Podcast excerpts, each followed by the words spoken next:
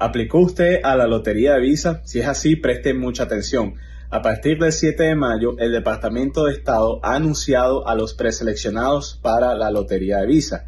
Para los que no saben, la Lotería de Visa permite que una persona pueda aplicar automáticamente a la residencia aquí en los Estados Unidos.